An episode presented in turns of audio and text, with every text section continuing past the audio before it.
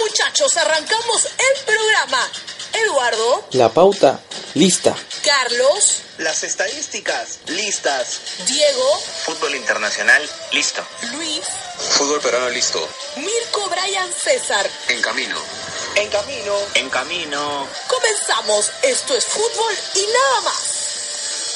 Hola, ¿qué tal? ¿Cómo están? Bienvenidos a un nuevo programa de fútbol y nada más. Mi nombre es Eduardo Tello y estamos empezando la segunda temporada de este programa deportivo de fútbol internacional y nacional. Estoy muy feliz de estar acá una vez más con mis hermanos, Carlos Portal, Luis Vázquez, Andrés Salas y el hombre con el cual empezamos todo, Brian Ramírez. ¿Ah? ¿Cómo están muchachos? Bienvenidos a una nueva temporada de fútbol y nada más. Carlitos.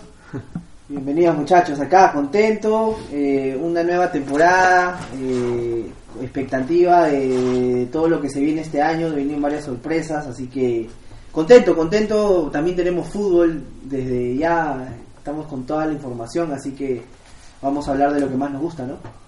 Sí, bueno, de verdad que un gusto estar aquí otra vez nuevamente después de cuánto tiempo que, que los vuelvo a ver muchachos y, y bueno, vamos a, a darle con todo, a, a electrocutarnos de fútbol. Ay, ay, ay. Lucho. Bueno, todo bien en realidad. Este, muchas gracias por la oportunidad otra vez, después de tiempo que vuelvo, la primera vez en el año, el primer programa del año. Y sinceramente darle con todo, ¿no? Hablar de fútbol, que es lo que más nos gusta, y a, a divertirnos un rato. André. ¿Qué tal, este, amigos? Una alegría inmensa volver a comenzar este año lleno de fútbol, eh, tanto local como internacional con ustedes, que son unos capos, ¿no? Que ya lo hemos venido eh, demostrando el año pasado.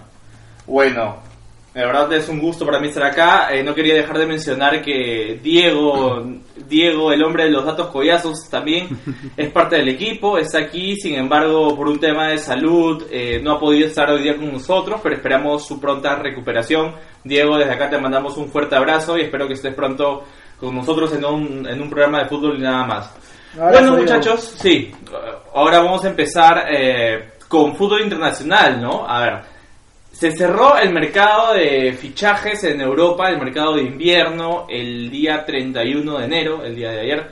Se cerró un mercado un poco convulso, un, mercado surrealista de cierto modo, altas, bajas, fichajes hechos que se cayeron, fichajes que no se esperaban, que se realizaron. ¿Qué les dejó para los grandes equipos esta, esta ventana de fichajes? Luis, quiero empezar contigo porque tú mencionabas algo fuera de micrófonos acerca de la perla de Europa. Ah, ya. Eh, bueno, el, el jugador estrella del Dortmund actualmente es básicamente el sueño húmedo de cada equipo europeo, cada grande, que es Haaland, ¿no? Un gran delantero que recién ha salido. Hace poco estuvo en el Mundial Sub-20, si no me equivoco, y metió 6 goles o 5 goles en un partido. Un grande en realidad, este Haaland, que tiene para proyectarse mucho más. Y yo te comentaba que hubiera sido un gran recambio para Luis Suárez, que ahorita está de baja cuatro meses en Barcelona. Lastimosamente no se dio, está en el Dortmund, está brillando, tiene cinco goles en menos de 90 minutos y ya se ve lo que puede dar este jugador, ¿no? En un equipo grande. Ahora, Carlos, tú me comentabas algo que pasó con el fichaje de Cavani al Atlético, ¿no? Parecía que estaba hecho y sin embargo... Se frustró, se frustró, me parece que, bueno, hubo una polémica ahí, ¿no? Dicen que Cavani aparentemente había pasado ya exámenes médicos, pero que no, no, o sea, no salieron positivos. Luego sale un dirigente de- del Atleti a, a desmentir esa situación. Luego también este leí ahí una polémica del técnico de- del PSG, como que diciendo, no, lo peor que le podía pasar a Cavani era no irse del club, ¿no? O sea, algo así me parece que lo comentó. Pero al final no se dio. Yo también, justo conversando acá con, con- estábamos fuera de cámaras, hubiera sido por ahí una alternativa para el Barcelona de repente, ¿no? Desembolsar unos 15 millones, me parece que era. 15 millones de euros. Sí, a ver, la diferencia entre lo que pedía el Atlético André Bryan y lo que... Perdón, lo que pedía el PSG y lo que el Atlético ofrecía creo que eran 10 millones, ¿verdad? 10 millones ofrecía el Atlético y en 20 se plantó el PSG. ¿Qué pasó en medio de las negociaciones? A ver, eh, el tema de Cavani eh, también acarrea un poco lo que ha pasado eh, con Luis Suárez. Y me voy hablando acerca del Barça. El Barça también lo pretendió. eh, abajo de la mesa, en la carpeta del Barcelona, habían grandes delanteros. Uno de ellos era Cavani. Pero el precio que pone el PSG eh, creo que a Bartomeu le parece excesivo, ¿no? Correcto. Entonces, eh, para el Atlético de Madrid eh, comenzaron los rumores de que él venía, de que él llegaba, eh, con el mal, mal momento que está pasando Diego Costa, eh, la falta de goles ¿no? que tiene, Álvaro Morata también que solamente tiene 7 goles en esta liga, entonces es muy bajo el promedio de gol. Joao Félix llegó, sin- eh, llegó sonando como una estrella, pero a día de hoy está lesionado, no puede jugar los partidos decisivos, ¿no? Entonces también sonó demasiado el tema de Cavani, pero el precio también eh, que puso el PSG, 25 millones, si es que no me equivoco, Edu, 25 Correcto, millones. Correcto, 25. Entonces es un precio muy excesivo, me parece, para los presidentes. Sin embargo, eh, también se escuchó por abajo de la mesa que el Cholo Simeone sí lo quería en su equipo a Edison Cavani. Sí, y eh, en el caso específico del jugador de, de Cavani, yo, yo me centro más en lo que el jugador hubiera pretendido, ¿no? Antes de que finalice el mercado de, el mercado de pases, ¿no? Eh, teniendo en cuenta que Icardi en un maravilloso momento se, se compenetra tanto con Mbappé y con Neymar y está en una racha goleadora tremenda, yo creo que lo mejor hubiera sido llegar al Atlético de Madrid, eh, hacer que el, tanto el presidente del Atlético como el del, como el del PSG puedan llegar a, una, a un acuerdo y poder llegar al club, no que tanto lo necesitaba en ese momento, porque ahora el Atlético de Madrid no tiene ningún jugador para que pueda revertir esa mala racha que está teniendo en el aspecto goleador y en el aspecto también de futbolístico que tiene, ¿no? Joel Félix está lesionado y cuando ha jugado no ha sido la solución necesaria. El caso de, ahorita el que me parece que es el que está más el que está mejor es este Ángel Correa. Ángel Correa, que, que- que- que es el único que en ataque está mostrando algo, ¿no? Porque tanto Morata como Diego Costa, como está con- comentando mi compañero, está, están, están en un mal momento, ¿no? Algo que me olvidé acotar rápidamente es que para que haya venido Cavani al, al Atlético de Madrid, Diego Costa tenía que salir, sí o sí, en este último mercado. Correcto. Es por eso que no se dio tampoco. Sí, un gran detalle, sí. Correcto, ahora lastimosamente el Atlético de Madrid viene, no viene bien, ¿no? No viene bien en liga. Eh, fue eliminado de la Copa de la Copa de Rey. Por cultural leonesa. Leonesa. Correcto, fue perdió en la final de la Supercopa jugada en Arabia, que fue muy polémico, fue, fue muy polémica la decisión de irse a jugar a Arabia Saudita a esta competencia española. Y me parece que al margen de que haya vuelto al equipo Yannick Carrasco, ¿no? Yannick Carrasco, jugador belga que estuvo jugando en China, ha regresado al, al- al Atlético de Madrid. Me parece que debió esforzarse un poco más el Atlético de Madrid en ese mercado de fichajes para complementar lo que las faltas que, que tiene dentro del equipo del Cholo, ¿no? Ahora, se sabe que tiene un problema económico complicado el Atlético de Madrid debido a la construcción del Wanda Metropolitano, ¿no? El Wanda Metropolitano supuso una inversión económica muy fuerte y parece que por el momento no se llega a recuperar del todo el, el equipo del Cholo Simeone, ¿no? Cabe recalcar que otra falta que tiene el Atlético de Madrid es el- la posición de lateral izquierdo. Como les comentaba antes de antes de acá del programa, es que se está viendo mucho a Saúl jugando como lateral izquierdo, cosa que limita mucho el juego de Saúl, ya que Saúl es más un armador, un, un, este, un jugador que te pisa la pelota en el medio campo y te puede distribuir, es el relojito de un equipo, cosa que Saúl jugando lateral izquierdo se limita demasiado. Ha perdido esa esencia de medio centro. Exacto, ha perdido esa esencia, ¿no? Correcto, correcto. Y pierde bastante llegada. ¿Y cómo le fue el mercado, en el mercado de fichajes al Barcelona? A ver, este, este final de mercado de fichajes a Barcelona necesitaba, se veía la necesidad de contratar a un número 9, ¿no? Sabemos que Luis Suárez tiene problemas en la rodilla, ha sido operado y tiene para cuatro meses de baja. Lo más probable es que ya no juegue lo que resta de la temporada y bueno, Barcelona no viene bien. En los primeros días de enero y hubo un cambio de técnico con el equipo culé. Salió Valverde, que tanto pedimos aquí su salida por la paupérrima campaña que venía haciendo, y entró Quique Setién. Personalmente no es de mi agrado Qui- Quique Setién. No es la Eh, solución. No es la solución correcto. Pienso que tal vez ha, ha podido ir por una mejor alternativa, pero bueno, se decidieron por, por, por el técnico español ex Betis. Y se especulaba con la llegada de un 9 se especuló con la llegada de un 9. En algún momento fue Rodrigo Moreno, jugador de Valencia, el cual decían que podía llegar a, a- vestirse de azulgrana. Sin embargo, se rompieron las negociaciones porque es un, es un secreto a voces que Barcelona en- económicamente no le pasa bien por, por la, lo costosa que son los sueldos de la plantilla que maneja en ese momento, ¿no? Eh, La masa salarial está al tope, está a punto de romper el límite del fair play económico. Y El Valencia pedía 60 millones de euros por, por, por el jugador Rodrigo Moreno, ¿no? Una vez rotas las negociaciones, se anunció que Barcelona iba a ir por Dusan Tadic. El mismo problema, el Ajax eh, lo, lo, lo valoró en una cantidad de dinero que no podía su- asumir el Barcelona. Luego ya sonaron muchos nombres, entre ellos el nombre de Cavani. eh, y sin embargo no, no logró concretar la llegada de un 9. Sin embargo fichó a dos jugadores, me parece que uno es portugués y el otro es brasilero. Trincao, de Francisco Braga. Trincao. Francisco Trincao, correcto, del Sporting Braga, Sí. ¿verdad? Y un brasilero procedente del Palmeiras. Fernández. Fernández. Fernández. El tema con Trincao, o sea, el Barcelona ha contratado a un delantero portugués que ha costado 30, y- bueno, cerca de los 31 millones de, de euros, ¿no? Correcto. Pero, o sea, por Cavani se pedía algo menos. Sí, pero a ver, eh, ¿cuántos años tiene Trincao?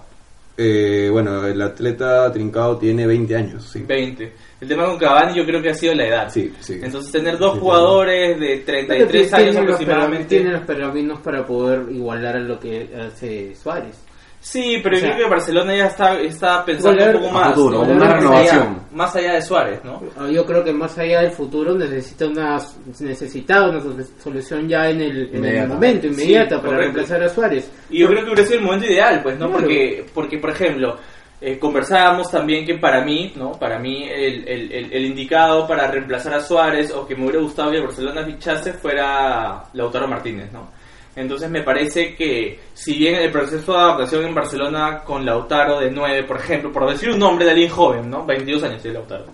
Hubiera sido alternarse con Luis Suárez, ahora que Luis Suárez está lesionado, hubiera sido la oportunidad para que gane rodaje y se pueda sentar, pues, ¿no? Y sin embargo, como menciona André, no, no, parece que ese no es la prioridad del equipo azulgrana, ¿no? Puede ser también la Messi dependencia también, ¿no? O sea, pueden estar tranquilos con Messi. Es que siempre va a haber una dependencia con Messi. Tú, te, tú viste los primeros partidos de Qui- Quique Setién y Messi fue la solución para poder obtener los puntos. En el primer partido ganaron, el, ahorita no me acuerdo por qué equipo, le ganaron con gol de Messi. 1-0 a Granada. 1-0 a Granada. El- hace unos días a Leganés con dos goles de Messi clasificaron a los cuartos de final de la Copa del Rey. O sea, Quique Setién ha llegado y quiso imponer su metodología, quiso imponer su planteamiento de juego que era jugar con tres atrás, cinco en la volante y dos arriba, pero se volvió endeble el equipo, se volvió, demas- se volvió demasiado endeble el, el partido, el equipo y es por eso que Valencia con lo poco que llegó hizo daño, le ganó 2 a 0 y para el partido contra Leganés tuvo que volver otra vez a la línea de 4 con 3 en el medio y 3 delanteros y, le- y fue y fue que obtuvieron el pase a la siguiente a la siguiente fase.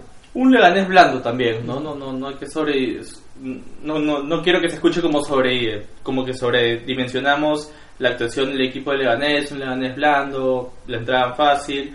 Pero sí, el Barça acusa problemas que Setien no ha podido resolver, ¿no? Y sobre todo que me parece que en este mercado de fichajes se pudo dar la oportunidad de, tal vez con dos contrataciones, poder eh, eh, limar algunos problemas que tenían que tenían ahí arriba. Y eso, eso me parece preocupante, ¿no? Porque digo, no, no pareciera que Barcelona pensara que Messi les va a durar unos 10 años más, ¿no?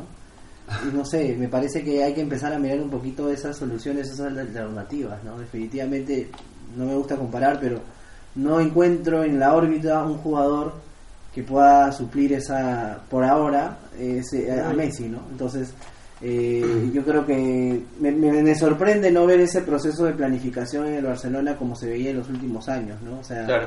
Eh, Messi sale de las canteras y, obviamente hubo un trabajo con Messi. Ahora no sabemos eh, si, al menos yo no tengo esa información a la mano, si en las canteras del, Barcelona en este momento hay alguien que, que sea pues este la cereza en el pastel, ¿no? Que tú digas, oye, este va a salir y, va a hacer algo, ¿no? Bueno, que salió hace poco es Ansu Fati que le han reventado cohetes, pero a Que dado de hoy, no ha- claro, no ha- no, no ha- ha no dado ha la talla. claro. Me parece que no, no, no lo están sabiendo llevar a Sofati. Lo quieren apurar mucho. Sí, y, sí, sí. y- Tiene tan solo 16 años. Pero, o sea, tiene talento. Me recuerda mucho al caso de Boyan. Mm, de Boyan Kirch. también. Sí, Boyan claro. Krkic, claro, era un crack. Ah, Sofati Boyan. me parece que debutó contra el Madrid, ¿no? Me parece. No, no, no, no, ya había debutado. Ya había debutado. Ya había debutado. Ya había debutado previamente. Y justamente si hablamos de Barcelona, tenemos que hablar de Real Madrid, que en este momento, en este minuto, minuto 42 del segundo tiempo, está jugando contra el Atlético de Madrid en el Santiago Bernabéu. El partido va 0 a 0. más ofensivo el Real Madrid, eh, el, Re- el- el Atlético de Madrid se está quedando un poco, sin embargo viene haciendo buenos partidos desde que llegó Zidane, ¿no? ¿No? Eh, empezó un poco dudoso el, el, el equipo blanco, el equipo merengue, y sin embargo ahora se ha consolidado. ¿no? Se Ha recuperado consolidado. su Es la, identidad. la Ha cara, recuperado es su identidad y su cara juego, de la ¿no? moneda, ¿no? O sea, viendo al compadre que está Barcelona, es como que por ahí pienso yo Madrid está un poco más consolidado, ¿no? Tiene Correcto. una idea de juego plasmada, tiene eh, nombres en la plantilla que tranquilamente yo creo que Zidane puede mover el Y esquema. sobre sin todo eso, tienen un líder que es Zidane. Sí, también. me parece, ¿no? Entonces yo creo que Zidane ha sabido manejar el equipo. Igual por ahí pienso que algo desfasado en algunas cosas, pero le está dando resultados. Yo, y... yo me pregunto si el mismo respeto que los jugadores de- del Madrid tienen con Zidane tienen los del Barcelona con Setién. Eh, yo había leído algunas cosas en internet cuando llegó Setién y, y como que un poco el tema ahí con Messi, ¿no? Eh, un poco un poco ahí habían ciertas discrepancias. Finalmente, sinceramente, y eso es algo que creo que viene de a voces, no solamente en el club, sino a nivel de selección, Messi tiende a, manejar un poco el equipo, ¿no? A manejar la, el, grupo, ¿no? Sí, es cierto, pero o sea, Setién tiene tres partidos recién, eh, ha llegado al, al equipo culé y él ha llegado precisamente porque la idea de juego que él tiene siempre ha sido parecida a la, a la idea de juego del Barcelona. Entonces, eh, ahí en Barcelona lo, res- lo respetan mucho, tienen mucha admiración por Setién. Y bueno, quieren que ese trabajo que hizo de repente con el Real Betis, porque hizo una buena temporada con el Betis, incluso los puso en Europa League, eh, quieren que esa, eso ahí lo repito otra vez en el Barcelona y, y obviamente lo haga mucho mejor porque con las estrellas que tiene el Ah, Barcelona Hay lo una puede hacer. pregunta que yo quiero hacerles, porque en verdad me causa mucha curiosidad y, y puedo entrar en debate, pero por ejemplo, digo, ¿no? ¿En qué momento los equipos de fútbol empezaron a armar equipos desde la dirigencia y no desde el técnico, ¿no? O sea, Ajá. y, es, y, eso, y eso es algo que se ve eh, a nivel internacional y hoy también en la Liga 1. y- Mm, Te podría decir que leí mucho sobre eso y desde que el fútbol se volvió mal lo que es un espectáculo, digamos a nivel del cine, a nivel de este de un teatro, que jugarlo así ya por amor al fútbol, cuando se volvió un negocio, ¿no? Porque ahora uno va, ve un partido de fútbol, digamos de Barcelona Real Madrid, por las estrellas que hay en el campo, porque te llama la atención. digamos en ese momento cuando el Barcelona optó por eso, veías a Ronaldinho, veías a Eto'o, veías este, a Thierry Henry y veías a tantas estrellas ahí que te dan ganas de ver todos los partidos de Barcelona. Ahí se vuelve un negocio el fútbol y es por eso que los compras ahora se vuelven, se comienzan por la dirigencia y ya no por el pedido técnico. Iría un poco más atrás, iría a los Galácticos. Los Diría Galácticos. que el Real Madrid y los Galácticos con Figo, Roberto Carlos, Beckham, un Zidane, Ronaldo. Guti. Creo, Eh, creo que yo personalmente aprendí a ¿no? amar el fútbol por rico, Claro. De verdad. Era, Claro. era un deleite verlo. Sí. Y si quieres irte ya mucho más atrás, tal vez años 50, es, estaban Di Stefano, Ferenc Puskas. eh, ahí también hubo una mini época, digamos, lo que de los galácticos, lo que se avecinaba para un futuro en el fútbol, ¿no? Pero me parece que, que con que con eh, Beckham, Ronaldo, ¿no? Ese equipo de Real Madrid marcó un antes y un después, ¿no? De, de que el fútbol se ha convertido en un, en un, espectáculo, en un espectáculo, ¿no? Sí, Y eso se debe a la ley Bosman. Todo Sí. a la ley Bosman. Porque antes solo se permitían hasta tres extranjeros en un equipo. Antes de la ley Bosman en los años 90. Después de eso ya se permitieron toda la cantidad de extranjeros en Europa. Este, obviamente con su este pase europeo, ¿no? Claro. Ahora, en, en, en cuartos de final de la Copa del Rey, el Real Madrid va a jugar con, En la Real Sociedad, con la Real Sociedad. Barcelona se enfrenta al Athletic de Bilbao en San Mamés. en San Mamés, ¿no? Estos partidos son. Son eh, eliminatorios, o sea, solamente es Es un partido. directo, sí. Ya, ya no es ida y vuelta como antes. A partir de semifinales. ya se vuelve ida y vuelta, ¿no? Exacto. Porque antes, a partir de, desde el 16 y final era ida y vuelta. pues, ¿no? ahora- siempre formato. Bilbao y, y Barcelona han tenido buenos partidos. ¿no? Regalan, Sí. en Copa del Rey siempre nos Siempre regalan, regalan buenos muy partidos. buenos Es más, el primer partido de esta temporada, la presente Liga Santa- Santander, fue del Barcelona y del Bilbao fue un partido entre ambos, pues, ¿no?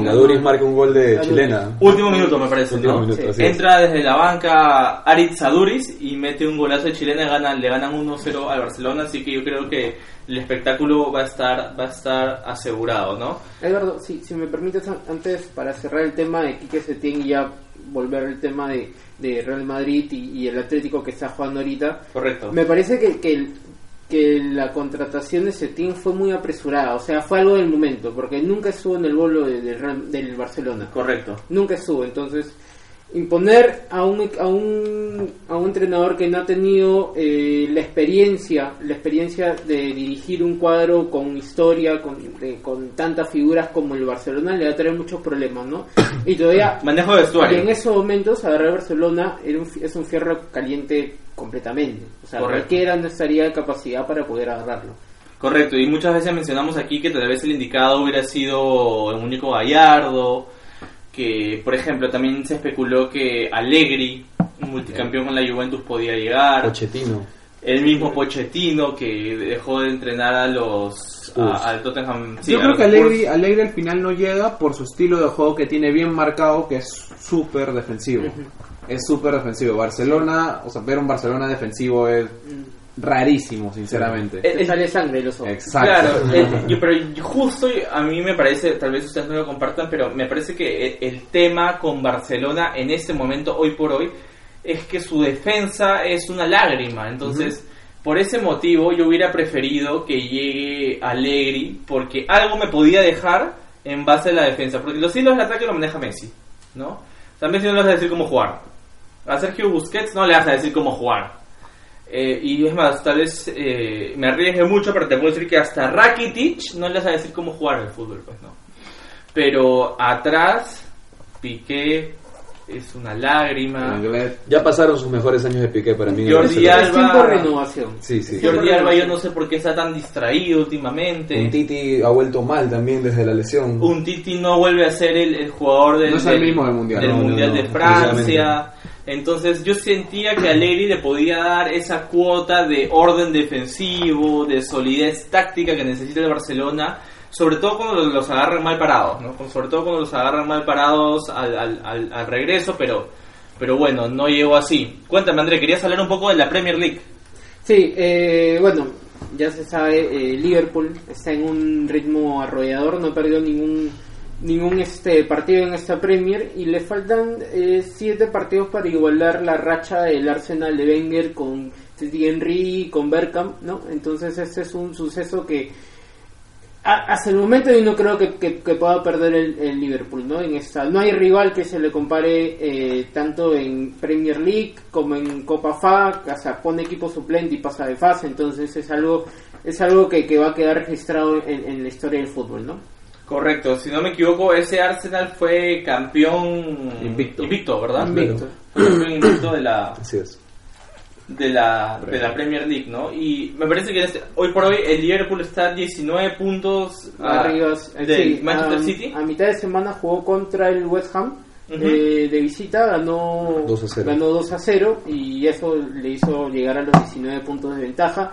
Entonces me parece más que hablar de otros equipos, eh, me parece necesario hablar de este Liverpool que eh, 19 puntos a falta de, si no me equivoco, 15 fechas, 16 fechas, ya es imposible que lo, tanto el City como el Leicester, que son los más cercanos perseguidores, puedan, puedan este, alcanzar. Por cómo viene Liverpool, Sí. por el equipo que tiene, por los recambios también, porque si, sa- si sale uno por lesión puede entrar otro tranquilamente. Y es un Mané- equipo súper completo. Mané lesionado, pero igual, eh, pero igual bueno, eh, va a tener el reemplazante. No creo que, que cambie la estrategia o, cambie el planteamiento que ponga. El que ponga reemplazante Jürgen. natural ahí de Mané, que yo tengo entendido, es Jones. Es un este galés, que es un muy, muy bueno. Juega como delantero interior, juega como extremo, entra como delantero interior, se mete como nueve.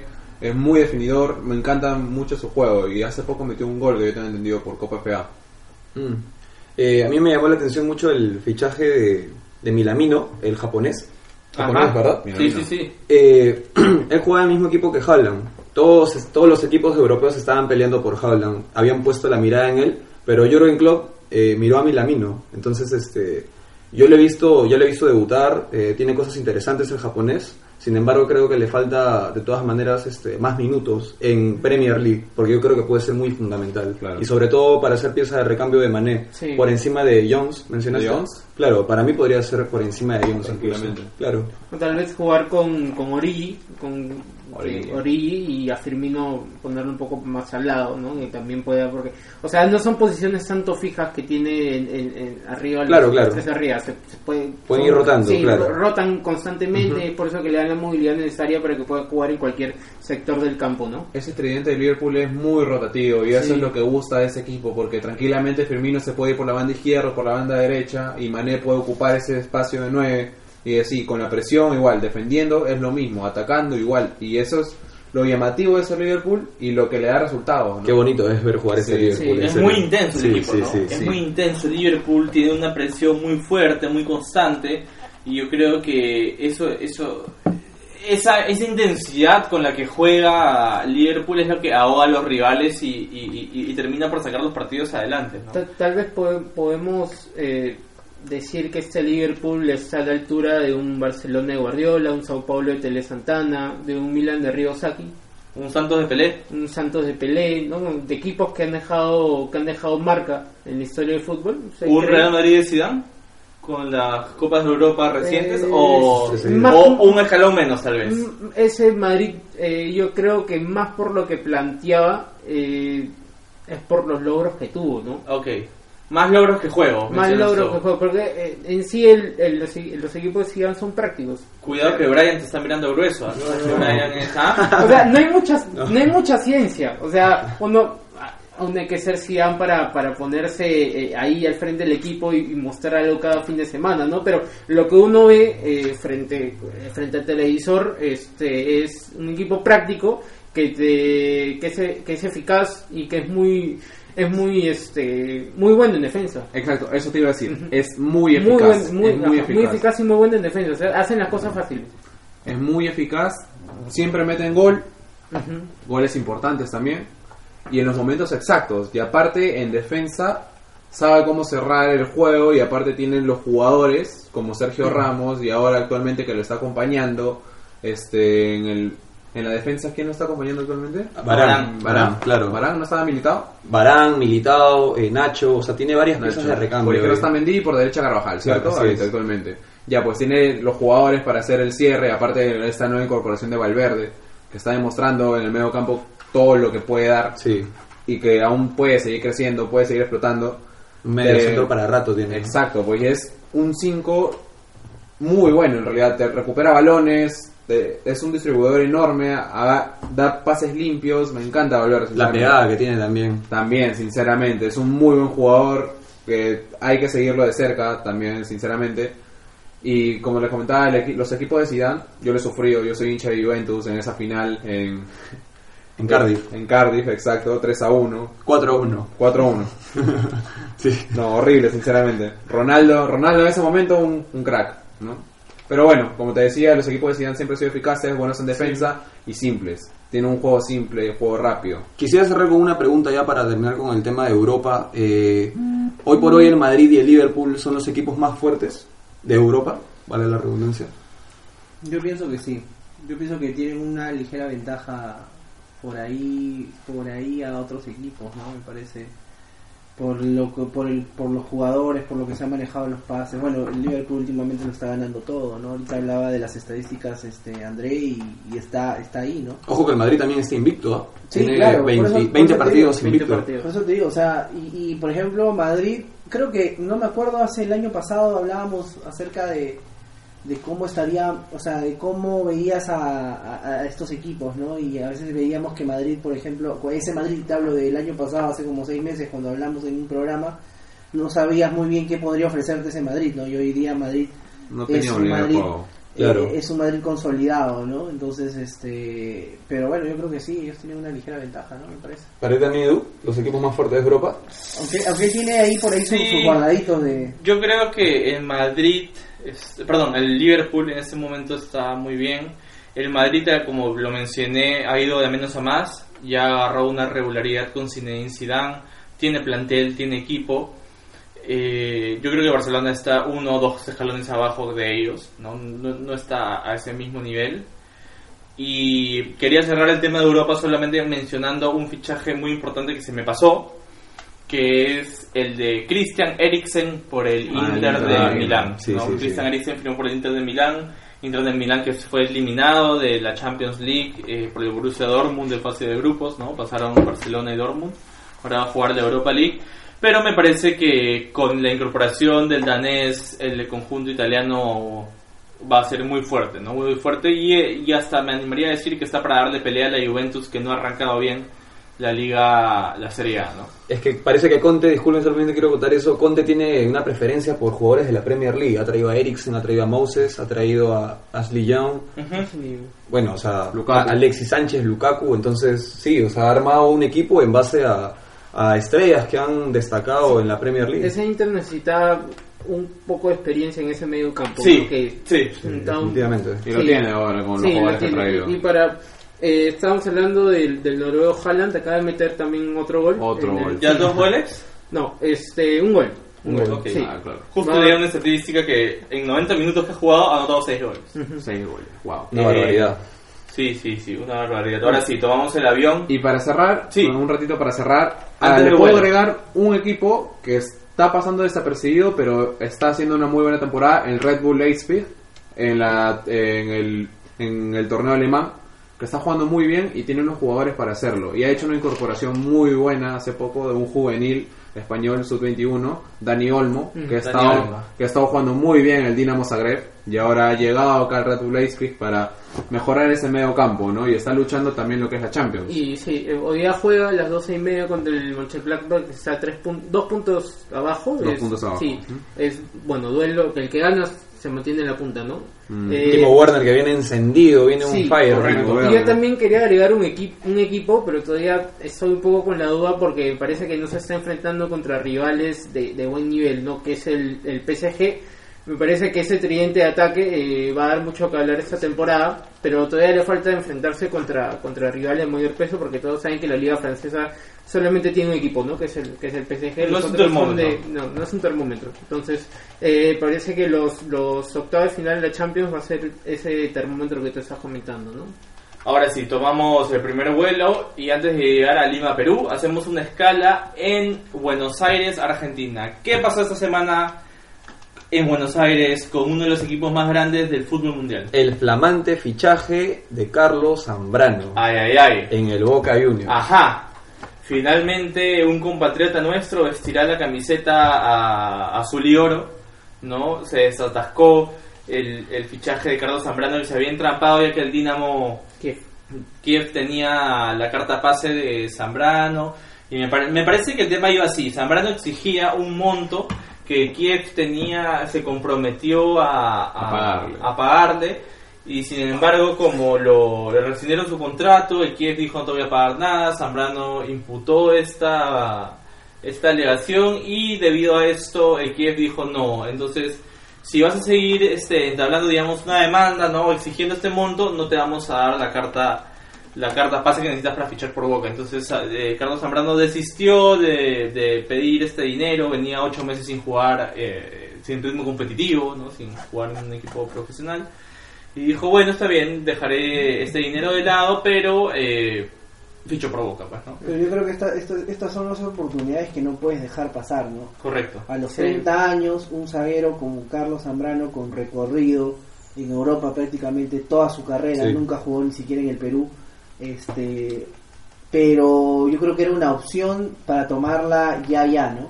Este, porque yo creo que Carlos eh, a Carlos le ha cambiado la vida el 2019, ¿no? O sea, desde regresar a la selección, tener un tener un puesto asegurado en la Copa América, que fue una vitrina para, para los ojos del mundo. Un buen torneo para él. Un buen, Sí. muy buen torneo para él, me parece que y que si él se, se pone las pilas, yo creo que Russo eh, lo va lo va lo va a alternar, ¿no? Este se hablaba mucho en Argentina de que eh, Carlos llegaba como una pieza de recambio, más no como a llegar como titular y se entiende porque está Izquierdos y está este el otro no me acuerdo si me Ah, fue el nombre. Lisandro López, López. Junior, Junior Alonso. Está- ha- hay jugadores para, con los cuales este, Con ritmo, que eso con es lo más importante. exacto no entonces pero yo creo que mirando de cara a lo que se viene en este en estos torneos que es la Copa América creo que también Gareca ha sido muy eh, eh, eh, incisivo en el tema necesita necesita que sus jugadores estén en rodaje yo creo que ahí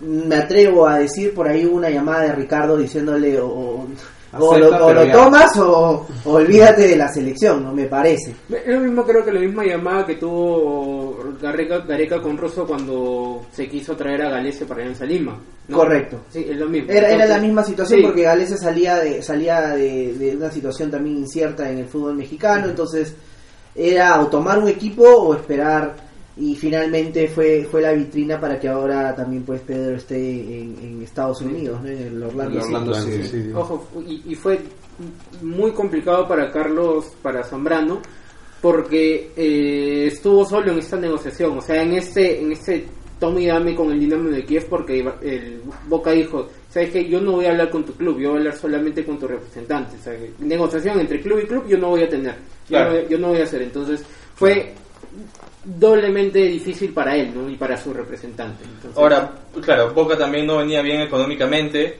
y es- dicen que es uno de los motivos por los cuales eh, no contrataron a Pablo Guerrero, pero sin embargo Zambrano venía siendo jugador libre, ¿no? Entonces el hecho es- de... es un plus, ¿no? Entonces el hecho es un plus ah, desde todo sentido, ¿no? Porque no tienes que pagar un traspaso. Y por un jugador de selección. Correcto, solamente asumes, asumes el sueldo y, ya está. Y, viendo el costo-beneficio de Carlos, yo creo que, o sea, va a jugar la Copa Libertadores. Sí o sí va a tener que jugar la Copa todas Yo no creo, me rehuso a que eh, Miguel Ángel Russo no lo ponga en algún partido de Copa. Me parece. Eh, Por ahí, o de repente va a alternar en la Superliga, pero igual va a tener minutos. Entonces, eso esto es una. Es como que yo lo veo. Es un trampolín, y qué mejor trampolín en un equipo grande como es el, Como el Boca Boca Juniors. ¿no? Sí. O sea, creo que Y- todos y- quisiéramos llegar ahí. Claro, y este, el tema es que si es que llega como suplente, o sea, va a llegar como suplente porque va a necesitar este, aclimatarse y acomodarse al, al- al plantel. No, yo creo que si llega como suplente va a tener minutos en la Superliga porque la pareja central es tanto izquierdos como como Lisandro López van a jugar la Libertadores, entonces van a tener el descanso necesario en la Superliga y ahí donde Zambrano va a, te- va a tener que demostrar lo buen jugador que es y para ganarse un puesto, ¿no?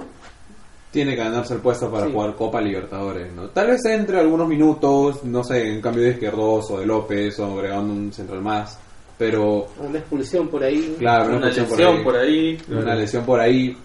No, no le decíamos una lesión a Izquierdos ni a López, ¿ah? Pero este, sinceramente nos gustaría ver a Zambrano jugando Copa Libertadores, Es algunos más, minutos me siquiera, parece ¿no? que Carlos ya viajaba con el equipo que hoy día estaba, me parece que viajaba, Está viajando. está viajando con el equipo hoy día a Córdoba. Ya lo quiere ya ruso. O sea, ya. igual para que ¿Entró ya en tenga lista? roce, ¿no? No, no, no, no, no estaba entrado, no entraba en, ro- en- en lista, pero sí el tema de ya el roce con el equipo, Sí, que, que ya un poco... No, yo, yo me imagino que eso también habla bien de Carlos porque, bueno, llegaste al club, ya firmaste, ¿no? El equipo se va al día siguiente, tú tienes opción de quedarte todavía, pero no, decidiste ir con el equipo y me parece que, que eso habla bien de Carlos Claro. porque no quiere perder minutos en la, en y, la y liga. lo vas a entrar luego de, de- de esos temas extrafutbolísticos que han salido eh, hace algunas semanas. Yo creo que por la por el carácter que tiene Zambrano, por su personalidad, yo, se, va- se va a adaptar muy rápido a la a Argentina. La Liga Argentina Sí, me parece que es muy buena para Carlos. Exactamente. Como lo, hace- como lo está haciendo para Abraham, en el sentido de cómo Abraham ha crecido, evolucionado y es un, es un, es un defensa que impone, ¿no? Antes a- a- siempre con un buen biotipo de juego de, de Abraham, pero un, un poco más Un poco guardado. No, pero Vélez también, o sea, Abraham también comenzó así, siendo pie- pieza de recambio, entrando No, ahí ahora- unos minutos, ¿no? Pero ahora ya, ya se ha fogueado. claro. Lo tanto- que le ha dado a Argentina, la Liga Argentina, Abraham, es que Abraham aprendió a poner mal la cara a los delanteros, Sí. aprendió a putear, aprendió a meter el pie fuerte y los timings, sinceramente. Sí, sí, sí. Eso es lo que le ha dado, el plus que le ha dado a eh, la Liga Y, Argentina y mirándolo a la selección, me parece que tenemos dos zagueros muy bien posicionados en la Liga Argentina que nos van a poder dar tranquilidad en la, en la porque recordemos que ahorita este Santa María está lesionado, Hasta ¿no? mitad de año. hasta por lo menos mitad no llega a la Copa América lo más seguro, ¿no? Eh, Es, es- es lo que tengo entendido y este y por ahí este bueno eh, Araujo se Sí, está no. consolidando en Ahorita- Europa o sea no hay alguien que tú digas este es el, el defensa que ya tiene el puesto sin- fuera de Carlos y de, y de, y de ¿cómo se llama? ¿Quiénes entrarían en lugar de Araujo y este Santa María? Ahorita, Araujo va a estar. ahorita por Araujo. Actualidad, creo que Araujo va a estar. por actualidad es Abraham con Araujo, porque Araujo estaba con 6, 7 partidos titular en, en el Emen de Holanda, de Países Bajos. ¿No? Este, pero yo creo que la pareja perfecta es eh, Zambrano y Abraham que se han Mira, si, compenetrado, ¿no? si, si, le- si- si la vida le pinta bien a Zambrano y, y todo va bien para a marzo, que ya se viene el primer partido eliminatorio contra Paraguay en Asunción, Uh, yo me parece, me, me, me, me la juego por, por esa línea, por esa, por esa defensa advíncula eh, Zambrano Abraham y Trauco. y Trauco, ¿no? Trauco se está yendo muy bien también. Sí, también está- está- de- de- tuvo un pase gol hace poco nomás. Ojo, el, el, el técnico del San de, de Francia dijo que lo que le falta a Trauco son en los duelos individuales, o sea, eh, tanto en función de ataque como en, en- en el pase largo que tiene, en la recepción, El choque en- uno contra sí, uno. En el choque con- uno contra uno, eh, eso le cuesta, le cuesta defensivamente. No es retroceso, también le cuesta. Pero más en el ¿no? tema defensivo, ¿no? Y en el tema defensivo, sí. Siempre Trauco ha tenido ese problema. com- comenzó de 10. Trauco en, su, en el equipo Copa Perú comenzó de 10. Entonces, Sí, pues, eh, a veces cuesta cambiar de posiciones, no Ahora, ser versa- ser versátil. Siguiendo con el tema de fichajes, bueno, se habla ayer, se, por más o menos a las 10 de la noche ya se confirmaba que, que Cristian Cueva firmaba ya por el Pachuca, ¿no? Se decía que probablemente iba a San Lorenzo, que había una posibilidad no tan remota, pero al final terminó eh, apuntando hacia el Pachuca. Y se decía que iba a préstamo, pero ayer justamente, gracias a un, aporte de Diego Revaliati, mencionaba de que eh, Cueva llega libre, ¿no? Porque le debían sueldo a casi, casi cuatro meses de sueldo a Cueva por estos problemas de no entrenar, de suspensiones y todo. Entonces eh, dice que ahora hay una ley en la FIFA que si tú presentas una queja por falta de pago, ya sea la- el tema de evaluar igual por, por lo que sea, pero este la FIFA, ok, si, si- obviamente hay que tener un buen abogado que sepa de, este- de estos temas, ¿no? Finalmente eh, parece que, que rescindieron contrato sin, sin, sin ningún problema y, y- y Cueva pasa directamente a- al Pachuca. Pero informaron también ayer que Cueva se había ido o Claro. sea, sin pedir permiso, no, pero, o sea, sin pedir permiso al club. Él fue Sí, solo. Sí, a- pero hablan de que ya, o sea, hasta donde yo lo que había entendido ayer, por viendo también en redes sociales, en Twitter, es de que ya Cueva se iba con este problema, o sea, con el as bajo la manga de que ya estaba haciendo la, la queja ante la FIFA por el Mm, Es, algo raro porque, claro, la primera la primera información que sale, eh, como tú bien lo dices, es que Cueva se va del entre, Cueva se va y lo encuentra, eh, bueno, le dan el dato a la dirigencia de, Sao- de Santos de que está en Buenos Aires. Entonces, eh, Santos le quiso hacer, le iba a comenzar a hacer una denuncia eh, a, a- a Cueva, pero luego la otra información es que Cueva le iba a hacer una denuncia a Santos por falta de pagos. Claro, ya había estado gestionando claro. esa, esa denuncia antes de que, de que llegue a Argentina. Exactamente, pero, pero bueno, eh, tiene la posibilidad, si se da lo de, lo de Pachuca, eh, tiene la posibilidad de poder enrumbar su camino, ¿no? Él sabe que es una pieza fundamental para la selección, o sea, si está en buen nivel es titular. Y aparte en México lo tienen endiosado a Cristian Cueva por recordemos que ese fue, esa fue la liga que lo que lo, Lo catapultó. O sea, hizo una buena campaña En Toluca. en Toluca, eso lo lleva a, a- a pasar a las filas de Sao Paulo. de Sao Paulo, De Sao Paulo. entonces Con una No. primera temporada en Sao Paulo genial. Sí, Y ya, ya luego sí. empezó esa, esa esas Sí. cosas que no entiendo hasta el día de El hoy de Cueva, bajón ¿no? post mundial, ¿no? Sí, Sí, claro, post mundial, exactamente, ¿no? Creo Pero que sigo bueno, creyendo que el penal lo, lo afectó totalmente. Yo- Exacto, Yo creo que hay un antes y en su carrera un, un antes y después de ese penal, ¿no? Es lo que yo creo. Puedo estar equivocado, ¿no? Pero Para mí no es bajón, para mí es un relajo post mundial. post Sí. mundial. Mira, si te das cuenta, todos en la selección tuvieron un bajón, ¿ah? O sea, eh, el tema es que es. De repente no deberíamos entrar en estos temas porque son, eh, va, va por el tema personal, ¿no? Pero creo que es un ADN del jugador Peruano. peruano el tema de, de, no el típico relajado el típico A de ver. mis vacaciones no me desbando ya entonces- jugué el mundial, ya el ya mundial cumplí mi ya sueño, exacto no yo Sí. me parece que es, es un tope no Es muy diferente hacerlo en tus vacaciones relajarte en tus vacaciones y relajarte Lo en sé, temporada de temporada. Lo sé, lo sé. completamente diferente. Lo sé, pero... Pero, pero pues si estás en vacaciones, haz lo que quieras, andate pero todos los ni días a tanto, Barranco Bar, ni, tanto, ¿me entiendes? Porque hace unos días yo, por ejemplo, hablaba, eh, veía en Fox Sport una entrevista a, a Macherano, Macherano que está vigente hasta el día de hoy en Estudiantes, y Macherano hablaba, ¿no? De que por un respeto al club, aún en mis vacaciones, yo tengo que saber cuidarme, ¿no? Lo decía. ¿No? Por, el, el pollo Viñolo le preguntaba acerca de cómo mantenía su físico y, y- y obviamente, o sea, si es tu trabajo, igual el fútbol es tu herramienta, tu, tu cuerpo, Tienes que entonces cuidar tu tienes que cuidar, claro. ¿no? Entonces, eh, yo aún así discrepo de que tus vacaciones, y no, obviamente si estás en pretemporada no lo deberías hacer ni a balas, pero en vacaciones hay licencias, pero creo que igual hay que cuidarse, ¿no? Entonces el jugador peruano tiene esa tendencia a, desbandarse, ¿no? Entonces, mal usado ese término, pero igual es el, el, el, el, el- el- el término La realidad, criollo. Claro, La realidad. hablabas, mira, hablemos del partido contra Ecuador. Nos vamos al 2017. Uno por uno, hombre por hombre. Digamos, Cartagena en ese momento estaba jugando en la San Martín y estaba a punto de irse al tiburón rojo de Veracruz. Y así, hombre por hombre, vemos que cada jugador está en un club, ya estaba de titular, era pieza fundamental y estaba en ligas competitivas. Ya sea México, ya sea Argentina, ya sea diferentes equipos, eh, equipos pero actualmente, ahora, Atículo está en la segunda de España. Guerrero, Titular, titular titular indiscutible. Pero pero, él, pero él llega. Paco Gémez no, Se lo quiere ganó. no quiere soltarlo para nada.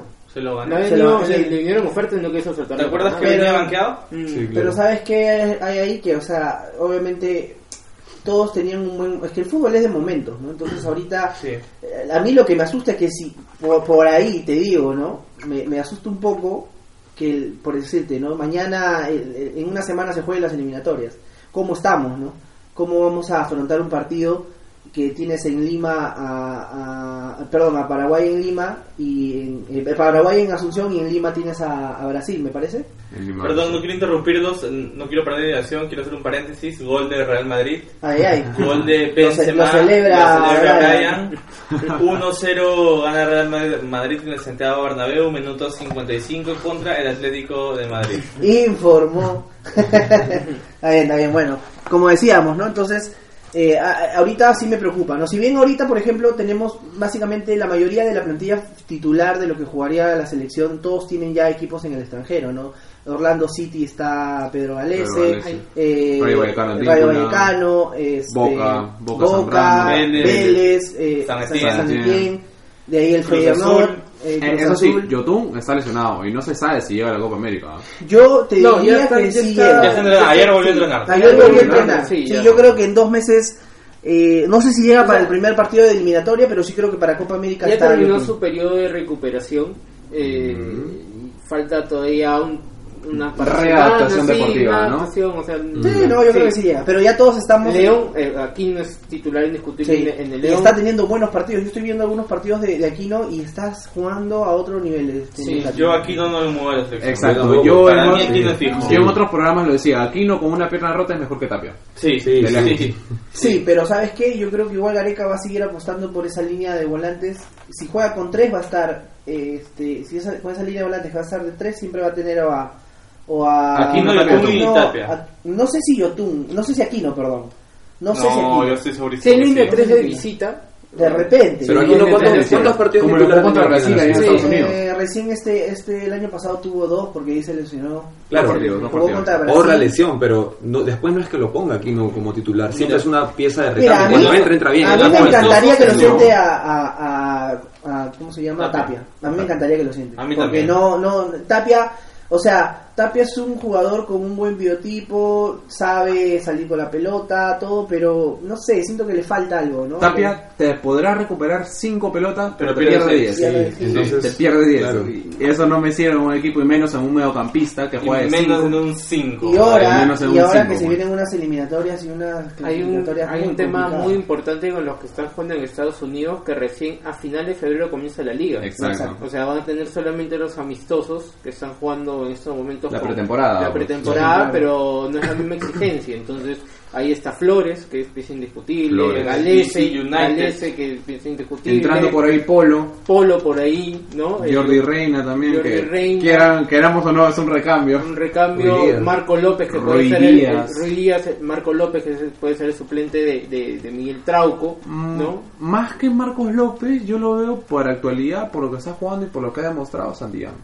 Me quitaste la palabra de la boca. Yo creo que Santillán, si sigue así, perfil bajo, haciendo los partidos que está haciendo, tranquilamente Gareca puede voltear a decir, si no está Trauco, puede estar Santillán. son dos a decir verdad son dos que ha jugado Santillán porque los de contra Boca Huracán este Cerro Largo este, Pero ya te da un buen, ya te da un buen Sí, panorama. está por está. Sí, camino claro. está por buen camino en México Claro, sí, ha agarrado bastante agarrado canchas. bastante Sí, de por sí, sí. acá en Garcilaso, actual Cusco Fútbol Club, este, jugaba ya muy bien, se proyectaba bastante, se fue, no por nada, se fue a México, ¿no? Sí.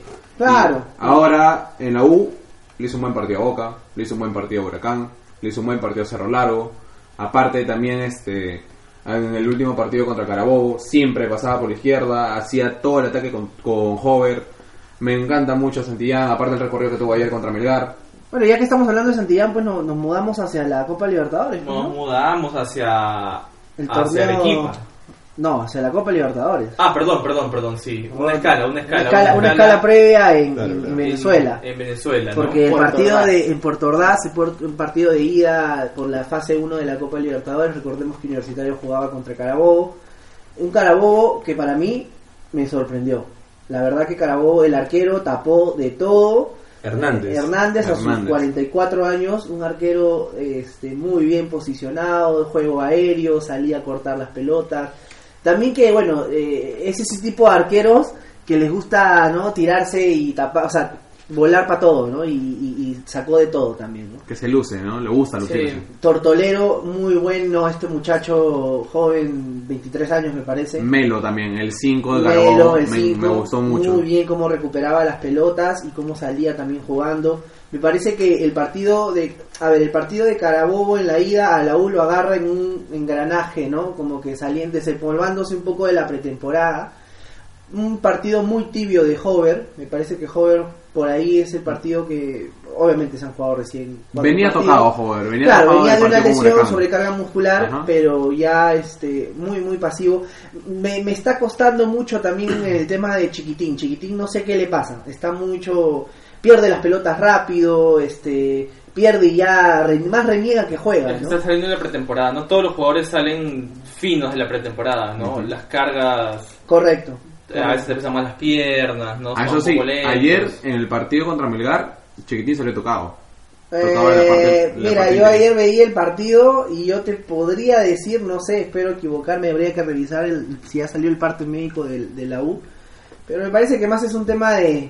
Un tema físico, un, ¿no? un tema ya que ya, ya- de cuidarlo para Cerro de Porteño, porque no olvidamos que en Arequipa han jugado 2200 metros sobre el nivel del Claro, mar, o sea, sí, tampoco sí. es que Juan, martes, que miércoles contra- Juegan el miércoles a las Miércoles. 5 y 15 de la tarde en el Y aparte del partido ha sido intenso. tampoco tampoco han- está jugando en el llano, entonces siempre hay un desgaste eh, que te produce jugar en la altura, entonces yo creo que Gregorio Pérez también está condicionado un poco de alguna forma por la Copa Libertadores y está bien que los cuide, pues, ¿no? Ahora, el, el plantel de la U es un plantel corto, ¿no? O sea, Sí, la U sí, sí. realmente no, o sea, tú miras hacia el compadre, Alianza se ha reforzado muy bien, Tiene dos equipos. dos ahí, ¿no? equipos, lo hablábamos hace un momento, ¿no? Tiene dos equipos para afrontar dos torneos distintos si quiere, ¿no? Con un equipo A y un equipo B.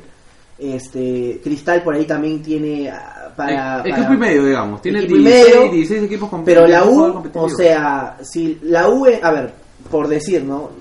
Bueno, si se lesiona el arquero, tienes estos dos chicos juveniles que están Calderón. subiendo, Calderón y Ahmed, que por ahí no, o sea, no sé, sería el momento de verlos y, y que exploten, ¿no? Pero pero no tienes a- no tenías a un Patrick Subsub que sabías que podía suplir sin necesidad Tranquilamente, tranquilamente a, a- a Carvalho, ¿no? Después, no sé, se me ocurre eh, Chávez eh, ahora está de suple- va a ser suplente, ¿no? Eh, Va a ser el suplente neto de, de, de Corso, ya contrataron a Chávez por seis meses en un contrato de aparentemente reducido, ¿no? Sí, no, Eh, le están dando una oportunidad de, no- de volver al fútbol. muchacho. expreso de Gregorio Sí, Pérez. le llenó los ojos al técnico. Para mí Chávez siempre fue muy bueno. Tener un, un lateral Es- con llegada, para mí, buen para, pie. para mí es mucho mejor que Corso. O sea, en su mejor momento. Exa- exacto. Año Es 2013. Sí, Sí, mucho sí, mejor sí, que sí, Corso. sí. 2013, 2014. Si tuviéramos la versión de, de Chávez en el 2013 ahorita, O sea, Corso, asústate porque... Sí, Chávez porque- sería titular. Es más, yo que Corso le diría, no, Careca, no me llames a la selección porque Corso me, seguiría quedo, en Muni. me quedo en la banca de regresar. Corso seguiría en Muniz y Daniel Chávez Y estaría en su mejor momento. Corso, Corso ha comenzado muy bajo este torneo. Este año comenzó muy bajo. Sí, en no, todos no los partidos, en, es- en todos los partidos le he visto fallas. Muy, muy, en todos, en todos. O sea, Corso siempre ha sido un poco limitado en su, en su, en su técnica, ¿no? De juego. Pero esta vez yo lo he visto más desesperadito. Me hacía recordar mucho a Paucar.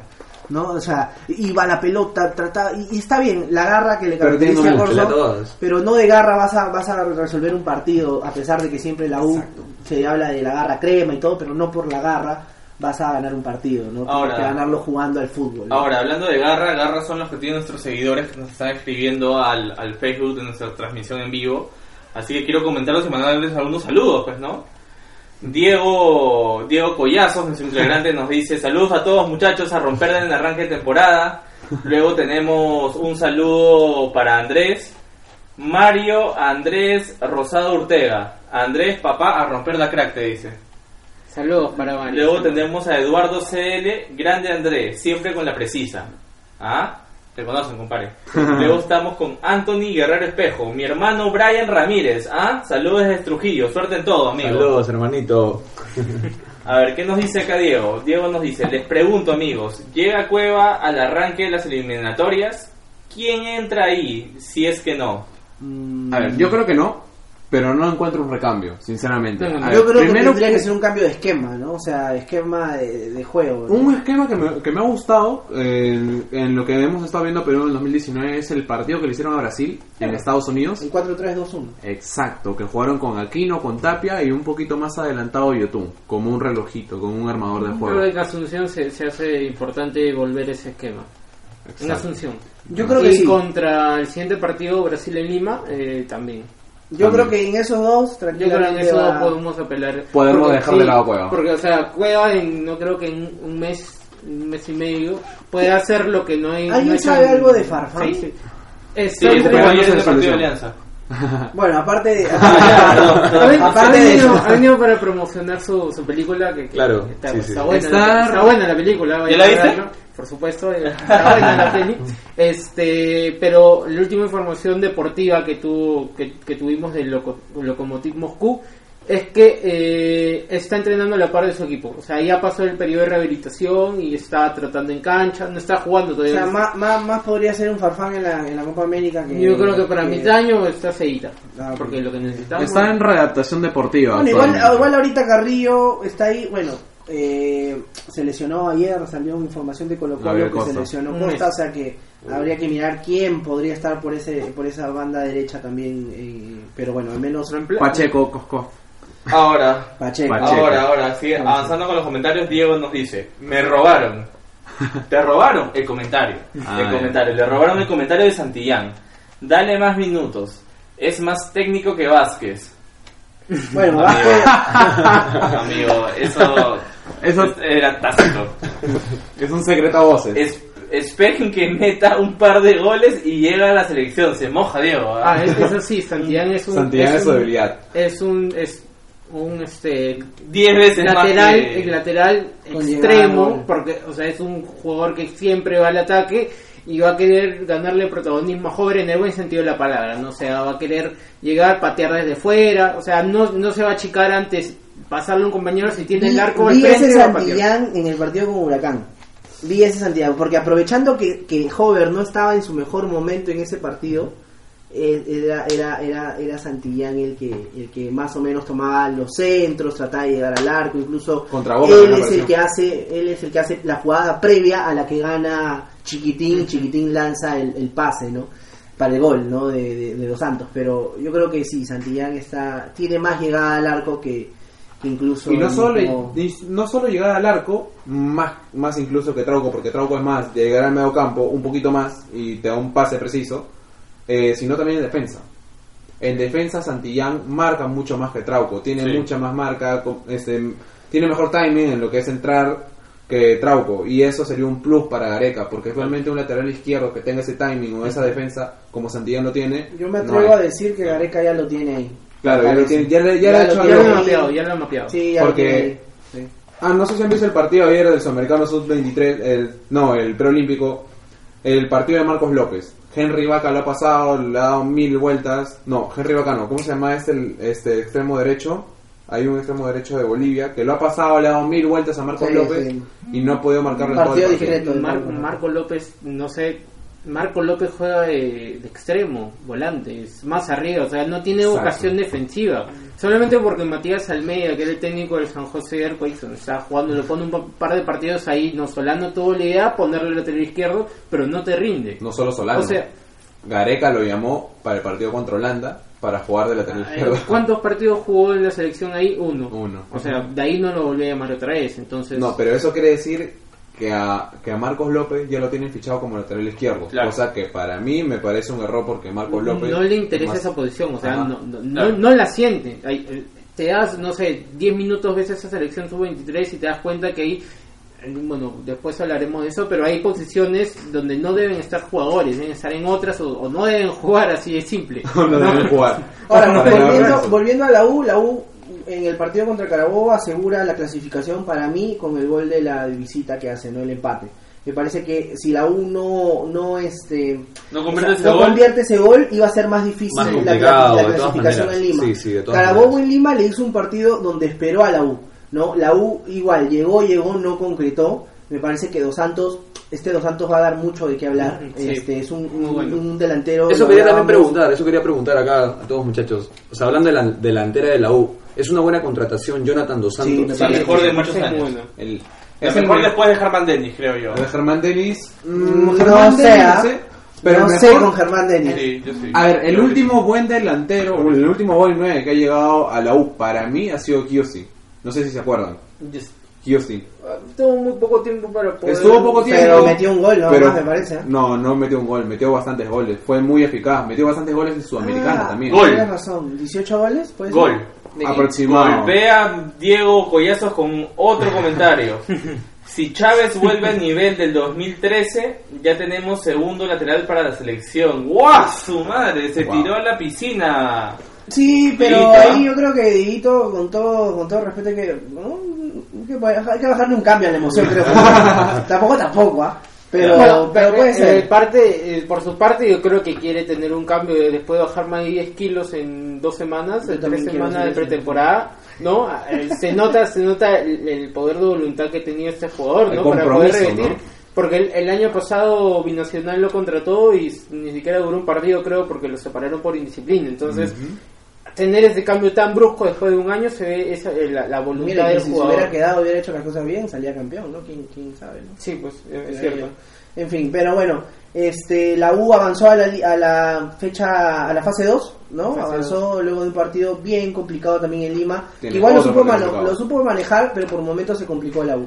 Como digo, está recién la U avanzando. Igual pasó ayer en la Liga 1, que ya lo vamos a hablar en breve, pero también se vio un- una U lo, di- lo hablábamos con Eduardo y, y discutíamos un poco, ¿no? El tema de que para mí la U jugó bien, pero tuvo momentos en el partido donde obviamente eh, Melgar se vino con todo también porque estaban jugando en la altura. Yo sí. siento que el partido en, en Melgar, el primer tiempo se divide en tres tomos.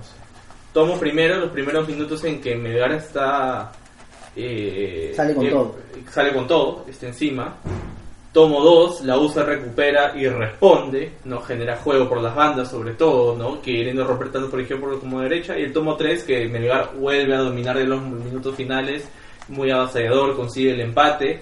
Y, y- y eso me deja a mí el primer tiempo ¿no? del, del- del partido con, con Pero con- yo, con yo diría que en, en este caso, incluso te doy la razón en el sentido de que Melgar sale a proponer el partido ayer, los primeros 20 minutos, solamente que ese gol de ese gol de Millán. de Millán para mí fue un, un gol de otro partido, ¿no? Porque ese pase que da de Quina. Quina, ¿no? El control que tuvo también. El, Millán, el joven Millán, Quina, ¿no? como le dice el bambino El- en, en la sudamericana, yo no sé, no sé El si visto joven y fuerte. Quina. Sí, sí, el joven, el joven y fuerte Quina, pero un buen pase que La fue de otro partido, ¿no? se sí, y le sí, pegó pero aún izquierda. ahí hasta los 20 minutos eh, Melgar vino con todo y yo creo que la U trató de aguantar. Creo que el gol viene al minuto 18 o 10 por ahí. Aprox. 20. por ahí y un gol que este como dije este delantero esta incorporación de Melgar eh, este mexicano Otoniel. Otoniel un metro noventa y dos muy buen delantero tiene un Sí. buen biotipo me parece que va a dar de qué hablar obviamente va tendría que hacer 300 goles creo para hacer olvidar a, a Cuesta no porque Cuesta creo que va a quedar en la- eh, marcado en el corazón de los. Melgar. Cuesta es ídolo, en lo decía Luis eh, Le dio después gol de Cachete. Zúñiga Le el, gol del título. Puede ser para Melgar lo que Ruiz Díaz es para Morelia, creo yo. sí, Sí, exacto. podríamos tal decir vez, algo tal así. vez, Tal vez sí. y, eh, viendo lo- los partidos que ha tenido la U, me parece que, bueno, son muy pocos para poder dar una visión mucho más amplia de lo que puede dar este año este- el equipo, pero me parece que cuando le llegan, cuando le llegan, sufre. O sea, lo poco que le llegue- lo poco que le llegó Carabobo sufrió. Eh, lo, lo que le llegó Melgar sufrió. Entonces, eh, me parece que, que hay que afinar un poco eh, eh, tanto lo que Alonso, Quina eh, y Guarderas con, con Alfa Geme, que es como la zona defensiva. Ahora, en los Venezuela, cuatro, en Venezuela, Carabobo le llega dos veces y en una fue gol. En una de esas sí, fue gol. en, una, en una salió perdiendo tanto, eh, salió perdiendo eh, Alonso. Alonso, Alonso. y en otro salió perdiendo Quina. Claro. Entonces, o sea, hay cosas por afinar, pero lo que Pero lo que da este del- este zaguero Alonso también es muy interesante. Sí, sí, A lo- diferencia del otro uruguayo que llegó, que nada que ver. Porque todos a veces hablan uruguayo es un buen jugador. Bueno, demostraron que no todos los uruguayos son Ah, buenos. eh, Rodríguez. Rodríguez, Guillermo. pero este este este Alonso me parece que, que se va. Ahora a mí me gusta ver- me gustaría ver a Alonso Velarde, ¿no?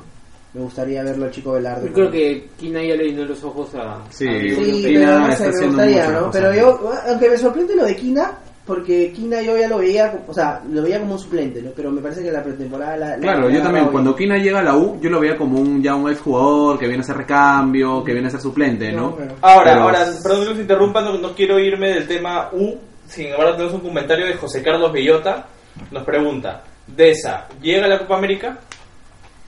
Mm, A ver, no. Lo Así- estamos viendo pocos partidos Así como está jugando, No. eh, Me parece que le faltan más minutos, porque los primeros Sí. 45 del partido de Alianza fue increíble. me parece, Me encantó, me muy parece lo, desequilibrante. lo lo- lo- en esos momentos, donde íbamos a la Alianza, me pareció lo único rescatable ayer de Alianza. Correcto, eh, al menos en el primer tiempo. Pero es muy Y contra- prematuro. sí, me es prematuro, Me, me gustaría que hablemos de de- Alianza, de verdad, porque creo que Alianza... Solamente para responderle a, a, a- a José, a José Carlos, a José Carlos Bellota, ¿llega o no llega Deza para la Copa América? ¿No y por qué? Yo creo ¿Sí que, o no y yo por creo qué? que no. ¿Por porque qué? yo creo que en este momento de esa todavía tiene que darle un poco más de luces de fútbol. Me parece que no. o sea, con lo que he dicho en, en UTC y lo que le viene viendo en Alianza, no. No. Ok, no. Brian. Para mí sí, pero es muy prematuro hablar ahora, o sea, en enero. Perdón, en febrero ya de este tema, todavía Sí. no, no podemos hablar. Eh, Andrés. Me parece que tiene todas las condiciones, pero tiene un clásico turco en la cabeza. O sea, tiene bengalas, tambores, tiene, Sí. no sé qué tiene en la cabeza el muchacho que, que, que le dan las oportunidades necesarias y no las sabe, no las, no las mono, sabe ¿no? cumplir. ahí. Sí, sí, sí, sí, no las sabe cumplir. Eh, Lucho. Yo creo que, sinceramente, no llega.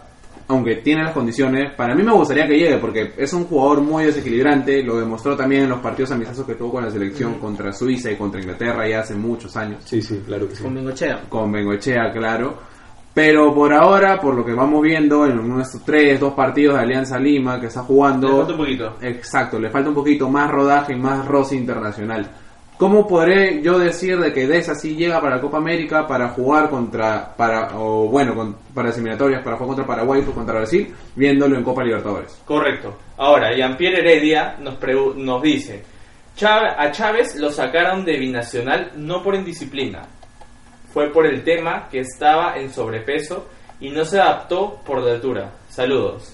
Saludos Eso- para ti eso también. también podría, llamarse una indisciplina. O sea, no está disciplinado físicamente para poder competir profesionalmente. Sí, claro. No, no, no tanto indisciplina, si es así, si es por eso, vería más por la irresponsabilidad, La responsabilidad. del jugador, exacto, irresponsabilidad en lo que es su físico. Pero la responsabilidad Viene por la exacto, indisciplina. también.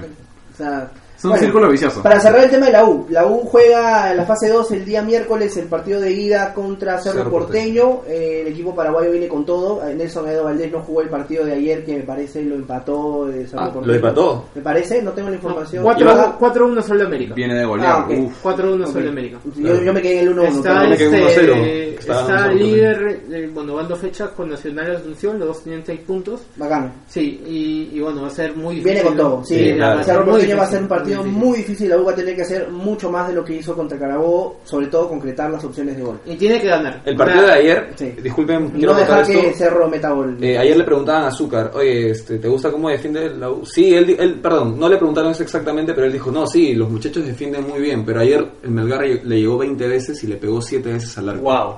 Entonces es algo, es algo alarmante, de verdad, claro, porque va a venir Cerro Porteño y va a venir eh, con una alineación, alineación arrolladora.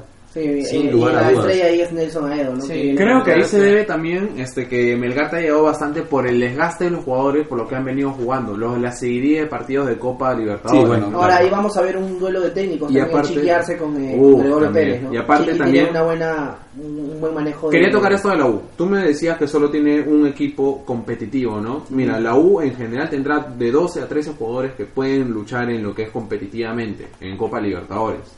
Pero después de eso, tienes un recambios muy jóvenes o con poco nivel que te puedan luchar en un partido Ya competitivo. lo vimos ayer, este chico Valverde, si no está, no está Santillán, Exacto, entra no es- Valverde, y Valverde jugó contra Boca, y Valverde un partido horrible. contra no Boca. está a la altura. Y eso sí, también guarderas, este, muy desfasados en los cambios, este, en- en- también en, en cubrir en las marcas, en los pases Guarderas es también. algo que viene desde el año pasado. Exacto, No, guarderas. tenía una pequeña lesión, o sea, Pero, no puede- pero ya es un jugador que, o sea, ya, tiene- estamos Es hablando de un jugador ya consolidado y que creo que, o sea, así estés en la U, en la Alianza, en el Binacional o en el Cusco FC, tienes que saber que, o sea, como lo que pasaba con Paucar, ¿no? O sea, Paucar también era un jugador que tenía sus rangos, sus picos, pero más era pues recuperar una pelota y después era un loquito en el campo, ¿no?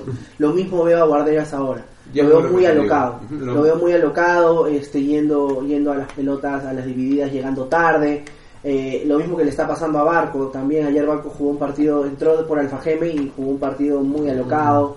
Tranquilamente pudo salir expulsado porque eh, Espinosa en una jugada me parece que Sí, llega tarde y le saca la amarilla. Barco ya lo pecha. por hora, Sí, mil no, por o sea, Y, Don, y Don Millán también, ¿ah? le dio un codazo por ahí. y no Don lo- Millán también la jugó, se la sacó barata. No y lo vi intencional, sinceramente. No lo vi intencional. Yo lo vi que más el jugador chocó con Donald Millán, pero igual, ese brazo levantado da Claro, mucho de pero según el reglamento de la FIFA, ya con el brazo ir así ya es considerado Es como falta, una- a una- Jugada peligrosa. Si no, si Gracias. no remontémonos al partido binacional No, ya.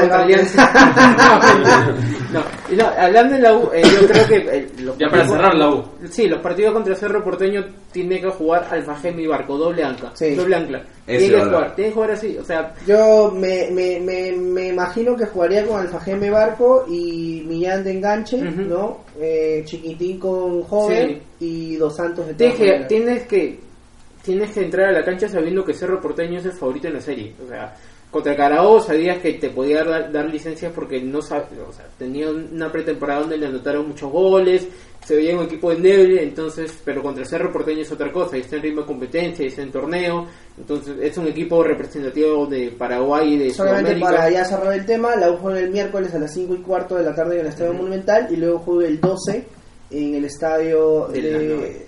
Sí, La nueva olla, ¿no? la nueva olla en Asunción. Sin público. Sin público, eh, fue sancionado por la Pues comunidad. es una ventaja para el equipo crema. También, Es sí. una ventaja.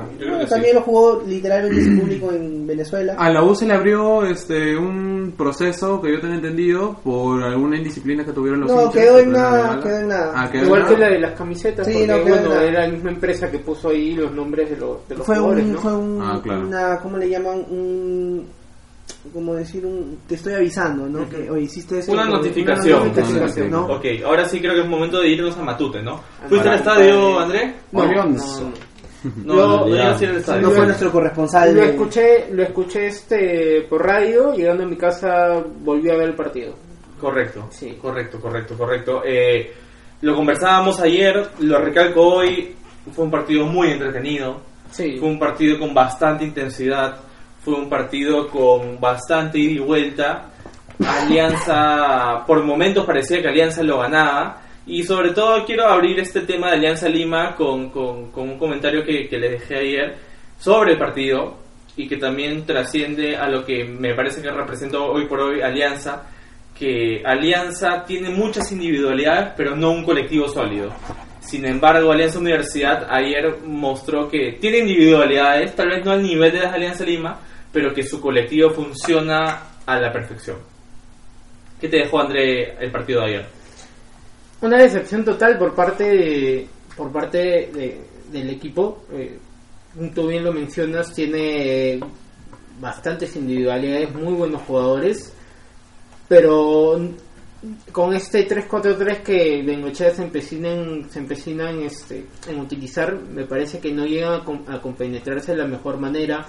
Hacen muchos movimientos que están fuera de tiempo. Eh, ayer la defensa estuvo sola eh, al momento de los ataques de, Alianza de Alianza Huánuco. Eh, y aparte el, el, el que tenía que tomar la batuta de esa defensa que, el día ayer fue Beltrán jugó uno de esos peores partidos que hizo en toda mi vida los tres goles fueron por fueron este obra y gracia de- de su persona él, como te dije el único rescatable fue de esa me pareció que, que Quijada, ¿no? Quijada no, no me gustó lo vi nivel Mm, bajo No sé, a mí Quijada No me- me, parece que es un no defensa me- que hay que mirarlo y Sí, que hay puede, mirar- darle, sí. puede darle. Me parece Ayer- contra Millonarios, o sea, a comparación del partido contra Millonarios de que se vivió ayer fue una diferencia notable. Eh, Es un buen defensor, no por algo le- lo eligieron el mejor de la liga venezolana el año pasado. Pero me parece que eh, Pablo eh, va a tener la misma de Quique Setién, ¿no? Va a ser este, Quique Setién 2.0 porque... Salvando las diferencias. Sí, salvando las diferencias, porque yo creo que sabe que este 3-4-3 no es parte de su personalidad, parte de lo que él propone dentro del campo de juego. O Pero sea, así ha venido jugando cada- los últimos. son partidos amistosos. partidos. No, pero el partido contra Binacional también juega con línea 3 en Lima. No estoy seguro. ¿ah? No, ¿O no, no? no. Pero parte, parte eh, contra Binacional acá en. En algún en momento, Matute, yo en creo que Matute, en algún momento No, sí, del él- partido. él- él- me parece que en, en- tanto en Arequipa, si no, no sé si, pucha, Diego, te extraño, ¿dónde estás, hermano? Yo siento que en algún parte, en, un, en algún punto del partido en Matute sí pasa en línea de tres por la necesidad de ir a buscar el resultado. Pero me parece O sea, que sí es- comienza con y, cuatro. en, atrás. y, en, y, en, y en Juliaca también juega No, con en línea 3. Juliaca y creo es que más, no. en Julián se partido- juega con línea 5. con línea 5. Claro, o sea, imposible es que línea pasa de que Juliaca es suicidarte. Es que Alianza, Lima. Alianza Lima tiene tiene tanto poder ofensivo en ese momento con los jugadores, no estoy diciendo en la práctica, no, tanto poder ofensivo antes de antes de, de plasmar el partido, que o sea, poner cinco, poner cinco defensas al momento eh, en tu planteamiento inicial es un es un crimen, o sea, lo que hace son tres, tres atrás te pone eh, cuatro, cuatro, o sea, poniendo dos centrales, que es eh, Ascuez con, con Bayón y, y Mora y, y Gómez, que tanto Mora y Gómez no bajan. O sea, no, no es un 5. Gómez ayer un partido muy. Mora y Gómez no bajan. es- son, son jugadores que lo, se han cambiado para que sean carrileros o, o sean Aunque Mora estuvo, laterales. Mora estuvo un cachito mejor que Gómez, te diría. Y eso sí, Gómez toda la vida ha sido carrilero. Oslin Mora, sáqueme de una de una duda. Oslin Mora es el de la sub-23. Sí, sí, correcto. No, es del- De de, la- la sub-20, de- de la última. de de la de- la Met, de la la Met. Met. Claro, de Jairo La Ponce. última sub-20 de Amet. Ajá. podría Sí, decir. Sí, buen, buen jugador, me, me gustaba No, mucho. Oli Mora es muy bueno. Ya. Rápido. Oslin Mora es, muero- es, es bueno, pero él te juega más como un extremo, Sí, más adelantado. sin marca. Exacto. Sí, Porque o sea, si lo es- pones con marca, lo limitas bastante. limitas- Ahí tiene que estar Cluver Aguilar, ¿no? O sea, cuando que el único que tienes a la mano, porque hay- no hay otro, no hay otro lateral derecho que tiene. Ahora, ¿alianza con línea 4 o con línea 3 o con línea 5? Línea de 4. Línea de cuatro. Línea de 4. No te olvidarme, disculpe, ¿sabes? ¿el trabajo de Alexi Gómez le gustó ayer? Para No. No, no, No, para me mí gustó. A pesar de que tuvo dos, tres centros muy buenos que... No, sí, pésimo. pero ¿sabes qué? Alexi, Alexi tiene que jugar netamente como extremo. Sí, Sí, net- sí, netamente ok, extremo sí, por sin marca, izquierda. sí, concuerdo. O, por ahí de repente con el perfil cambiado. Por ahí, que en algún momento en la selección lo usaron así. Pero yo creo que él como extremo por izquierda, de todas maneras. Ahora, ¿a quién sacas de ahí? ¿A Deza? Yo O creo que de Yo esa- sacaría A. Yo Claro. Yo Yo juego que- con Gómez, Sí, Balboa y Deza. Estos son mis yo, tres arriba. Yo creo, mira, yo creo, eh, de esa no lo puedes limitar tanto a una banda. O sea, cuando él agarra la pelota y está por todo el medio del campo, Lo que te- pero lo que te da, claro, y lo que te da de esa, lo que te da Gómez y lo que te da este, ¿quién estaba jugando eh, por la izquierda ayer? Eh, Arroe, son que todos terminan haciendo la diagonal, ¿no? Entonces, y juegan jugando un poco a- a- al delantero que esté de cara de cara al gol, ¿no? Sí, Y así llegó el gol, pues. Así llegó el gol. Claro. Porque Balboa retrocede un poco y quienes entran, entra Rue y entra Deza. Claro. En ese gol, acá Balboa, como te comenté, Balboa no es un delantero neto, es un, no es un killer que te mete todas. Balboa Sí, es claro, más un ser. pivot que agarra la pelota, se cierra un poquito y ya abre un pase. Es lo que hizo ayer con el gol de Arre. Sí, pero igual ayer el funcionamiento de Alianza me pareció pésimo, ¿no? o Sí, sea, muy pésimo. me parece que, y más aún el tema de, o sea, Bengo, Bengo, Ben- Bengolea siempre digo, Bengochea, tiene que saber este darse cuenta, ¿no? De que, como dices tú, de repente va a morir en su ley, pero ese no es el juego que él- ese no es el estilo de juego que él No, no tiene. es, no es. Y no es el estilo que lo llevó campeón en el 2017, No es, ni, ni lo que lo llevó al 2018, subcampeonato del 19. 2018. O sea, claro. El técnico yo siento que- que se tiene que adaptar a los jugadores que tiene. Yo creo que ese- esa es la clave para que un plantel sea Es que, exitoso. mira, ahí me queda la duda otra vez, ¿no? Todo este plantel lo armó la dirigencia, porque ya Bengo, Bengo- Bengochea ya está acá. O sea, no, no pasó como en el 2017, que él no armó el equipo, porque no lo 2018, armó. 2018. No, 2018, claro, que va y regresa después de Russo, que no, no, no, lo, ar- no lo arma él. Pero este pero me parece que 2019 fue. 2019, 2019. Pero acá sí él ha tenido mano en el equipo. Yo, ah, ah, pues, por ejemplo, Asquez, el caso de, de, de Tesa, que lo tuvo en la, en la selección, este de Bayón, son- eh, me parece que son pedidos expresos de él, ¿no? Eh, han tenido contacto Bayón con él. siempre ha sido de muy buen gusto de, de, de Sí, Bengochea, sí, sí. sí, y, y yo creo que, o sea, No tiene sé si que volver Gómez. otra vez a las raíces, porque, o sea, no hay, no se ve una compenetración entre lo ¿Y que cuál sería esa raíz, por decirlo? volver a lo mismo que estaba antes Alianza. O El sea, pelotazo. el- O sea, buscar el centro para que alguien cabecee y gol. yo, yo digo, es que no, no tanto así, o sea, ya- la, la, largos. la practic- la prac- no al nivel de Real Madrid, pero la practicidad que se muestra en el campo de juego. O sea, eh, Bengochea es un tipo práctico. Bengochea, Ayer, ayer Alianza Universidad con cómo jugó con línea de eh, jugó con 4 4 2, ¿no? cuatro, con Pajoy y, eh, y Maidana, Y Maidana Maidana, Río. cuatro, Claro, cuatro, 4 4 2. 4-4-2. Sí. Alianza Jackson- Universidad, Perdón, Landauri por un lado, Jackson Durán por el por el otro, otro, pues, ¿no? sí. Morales con, no me acuerdo el nombre del otro seis. el muchacho Eh, de la estadística, Vilches. Diego, ¿dónde está? Este, probablemente ahí, si lo podemos chequear en estadística, creo que Alianza Universidad hizo más toques en el partido que Sí, incluso tuvo la pelota. Tuvo la un pelota un. Tuvo, muy mejor manejo. Y a mí me sorprendió, ¿ah? Porque, bueno, mi, mi esposa me, por ahí me va a escuchar y me va a decir, este, retráctate, ¿no? Porque yo le decía, bueno, lo- ahí los únicos son este Landauri y este. Y. Y Vilches. Y Vilches, ¿no? Y Vilches. Pero en realidad, o sea, el partido que se jugó en, el- en lo que de cara, de, de lo- por decirte, del minuto 25 después del gol de Alianza, a- en lo que viene después de toda Alianza Universidad, me parece que un buen partido de Jack Durán, Landauri, Sí, son muy sí, bien el- Partidazo el- de Jack Durán. Y Pajoy que estuvo preciso Pajoy, también, ¿no? Para- Morales. Aunque Pajoy- Morales jugó un partidazo. Pajoy excede- tiene un problema que excede mucho de amarrar la pelota, ¿no? Siempre, siempre hizo como 3, 4 jugadas donde amarró y va, va, va, y después atrás. Entonces perdías la, la sorpresa totalmente de la jugada, ¿no? Y le- yo creo que al comienzo a él le, le- le faltó más esa mm, convicción de patear al arco. No, no sé si por el, el amor a- al ex, ¿no? Pero al final las que tuvo las metió. El penal, un penal bien pateado, como diría el recordado Daniel, pate- un penal bien pateado es gol. Y bueno, el segundo gol pues ya lo agarra una alianza ya con la línea totalmente movida, ¿no? O sea, prácticamente estaba jugando solamente con dos defensas. ¿Fue penal? No, Para mí no, para mí no. Para mí Mm, tampoco. Para mí sí fue penal. Para mí sí. Para mí no fue penal. No sé, desde la posición del árbitro, yo pienso que Yo Me sí- hace recordar a la jugada del Perú-Brasil de Zambrano. Zambrano con Gabriel Jesús. Claro, me hace recordar a la misma jugada. Es una interpretación del árbitro Claro, donde el árbitro considera que hay una obstrucción del jugador Pero- de cara al de cara porque Gabriel Jesús entraba al, al arco, o sea, Entraba entraba solo, solo, para cabecear, patear lo que sea y lo mismo pasaba con, con Jack Durán, o sea, Jack Durán estaba entrando al, al arco y la pelota la tenía Pajoy y era un- una jugada donde eh, Aldair Salazar pues se desentiende de la jugada. Lo que pasa es que el toque pudo haber sido mínimo, hasta pudo haber sido un roce, Pero existió, pero sí exacto, existió. Exacto, aparte que existió, el movimiento de brazo y de cuerpo de Aldair Salazar no es natural para un Correcto. choque. Y Ahora- esa es la interpretación que da el árbitro para que dé penal. Exacto. Ahora, yo siento que el árbitro está bien posicionado para cobrar el penal. O sea, me parece que está justo atrás de la jugada, no hay un jugador que, que anule su visión, que lo cubra, entonces... Por esas cosas que estamos comentando, a mí también me parece como que el movimiento del, del, del- del jugador de Alianza no es, en Lima no es normal, comple- complementando con lo que dice Carlos, la interpretación del, del árbitro, y sugiriendo lo que les digo, que el árbitro está bien posicionado porque hay una repe, que, se, Sí. que el árbitro está de frente y justo la, la jugada se produce de, de frente a lo que está mirando el árbitro, entonces... Pero pasa por una... Y, y ni siquiera se apoyó en línea, porque porque a veces el árbitro, cuando hay una jugada, voltea a ver en línea a ver si levanta la bandera, pues, ¿no? Para, claro. para que le marque. Ni, siquiera lo miró. Fue... Se cae el jugador de Alianza Morales, creo que es, el de Alianza Universidad, y- inmediatamente. y pita penal. Es que ¿Sabes, que, ¿Sabes que inmediatamente. hay una cosa que tenemos que entender ahora en el fútbol? De que este tipo de jugadas pasan por una interpretación netamente del árbitro. Entonces, el árbitro en esa jugada puede decidir si es válido o no válido. Ya si se equivoca o no, ya si entra discusión o no, ya es un tema, pero el árbitro decidió en ese momento.